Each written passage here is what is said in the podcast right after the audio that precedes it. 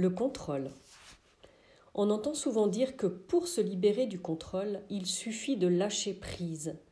Il y a des fonctionnements au niveau du cerveau qui ne sont pas possibles de lâcher juste en un claquement de doigts.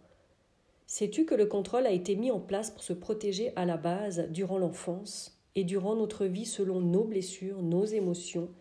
cristalliser nos vies familiales et histoires personnelles? L'ego met en place ce système de contrôle par les masques, par les différents personnages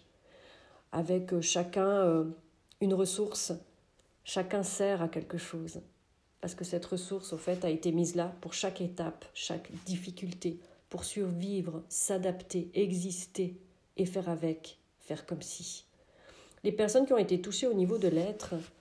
en général les polarités yin, comme expliqué plus haut, on était euh, empêchés de ressentir, d'exprimer leurs émotions, leurs sensations, à qui on a dit que c'était faux, qu'ils n'avaient pas mal, que ce n'était rien, qu'il se trompait, qu'en tant que garçon, ou même chez les filles, hein, ou selon l'éducation, on ne peut pas pleurer, on ne peut pas montrer ses émotions à l'extérieur, ça ne se fait pas. Ils ont un mécanisme de bouton, le bouton off au niveau du cerveau, et arrivent donc à couper quand les émotions deviennent trop difficiles, étant incapables de mettre des mots sur ce qu'ils ressentent, pensant que c'est faux, étant donné qu'ils ont été euh, éduqués par l'extérieur, pour ressentir des choses à travers les mots des autres, à travers l'extérieur, à travers les autres. Non seulement ils vont contrôler leurs émotions, mais vont développer également un contrôle dans la matière sur les objets. Ils auront un contrôle sur le fer, avec un fort besoin de nettoyer l'environnement extérieur et eux-mêmes, bien sûr, ressentant souvent des angoisses, de l'anxiété et des peurs. Avec la notion souvent je suis indigne, Les personnes qui ont été touchées au niveau du fer, les polarités yang, comme expliqué plus haut aussi, ont été empêchées de prendre des décisions, de savoir pour eux-mêmes ce qui est juste, qu'ils ne devaient pas se comporter de telle manière et qu'ils n'avaient pas le droit de dire ou de faire.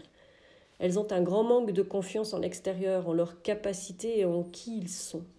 développant ainsi un contrôle sur l'être, un mode de fonctionnement tout traduit par la tête, préparant d'avance tout ce qui doit être fait, dit également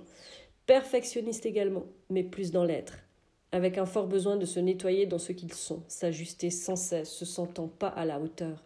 et un grand manque de confiance en leurs capacités et en qui ils sont, ressentant souvent leur mental partir dans tous les sens, du stress, des inquiétudes, des peurs.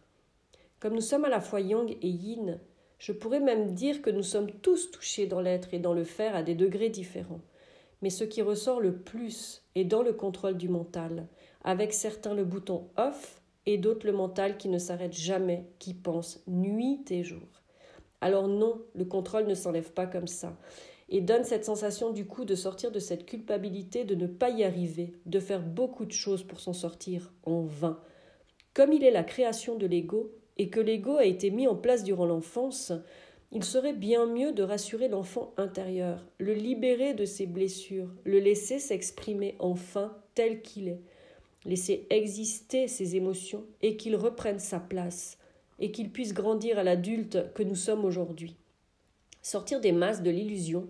et retrouver son authenticité connectée à son cœur. Là et seulement là, le contrôle pourra enfin lâcher. D'ailleurs, quand on commence ce travail de reconnexion à ses profondeurs, pas à pas, les peurs se calment, les angoisses se libèrent et les prises de conscience arrivent sur les fonctionnements erronés, et qu'ils n'ont plus besoin d'être et d'exister.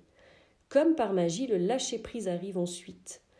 et se pose gentiment sur les actes, sur les manières de faire, de penser et d'être. Soyez doux avec vous-même, chaque chose en son temps.